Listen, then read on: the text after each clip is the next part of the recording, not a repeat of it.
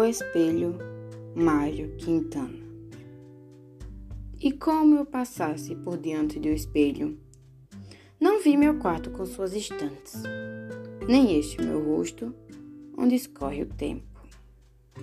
Vi primeiro uns retratos na parede, janelas onde olham avós hirsutos e as avózinhas de saia balão, com paraquedistas às avessas que submissem do fundo do tempo. O relógio marcava a hora, mas não dizia o dia.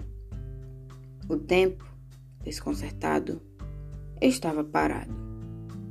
Sim, estava parado, em cima do telhado, como um catavento que perdeu as asas.